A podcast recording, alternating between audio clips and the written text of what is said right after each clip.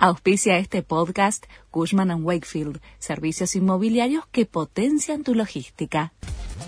La Nación presenta los títulos de la tarde del martes 13 de septiembre de 2022. Algunas empresas le pedirán al gobierno usar dólares no declarados para pagar importaciones. Matías Tombolini, el secretario de Comercio, se reúne con autoridades de la Confederación General Empresaria. En el encuentro le plantearán al funcionario que se le otorgue a la industria los mismos beneficios para la exteriorización de activos externos que tiene la construcción el real estate, para acceder a insumos importados sin parar la producción. Ya son tres los detenidos por el atentado a Cristina Kirchner. Se trata de Agustina Díaz, amiga de Brenda Uliarte y con quien se contactó después del ataque contra la vicepresidente.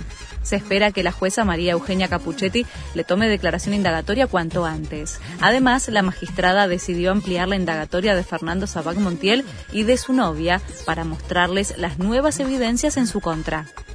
El embajador Javier Figueroa será el representante de la Argentina en el funeral de la reina Isabel II fue designado por la Cancillería para ocupar la representación del gobierno en la despedida de la monarca el próximo lunes. Entre los líderes que confirmaron su asistencia al funeral están Joe Biden, Justin Trudeau de Canadá, Emmanuel Macron de Francia, Sergio Mattarella de Italia y Jair Bolsonaro de Brasil, entre otros.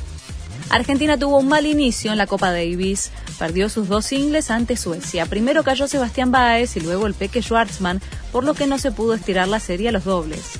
Los dirigidos por Guillermo Coria volverán a jugar el viernes para enfrentar a Italia con el objetivo de seguir en el certamen. Rodrigo Aliendro fue operado con éxito y esperan por el alta médica. Al mediocampista de River le colocaron placas de titanio y tornillos tras sufrir la fractura del macizo facial con hundimiento de malar y el compromiso del piso de la órbita en una jugada en pleno superclásico. Se estima que deberá esperar tres meses para volver a jugar al fútbol. Este fue el resumen de Noticias de la Nación.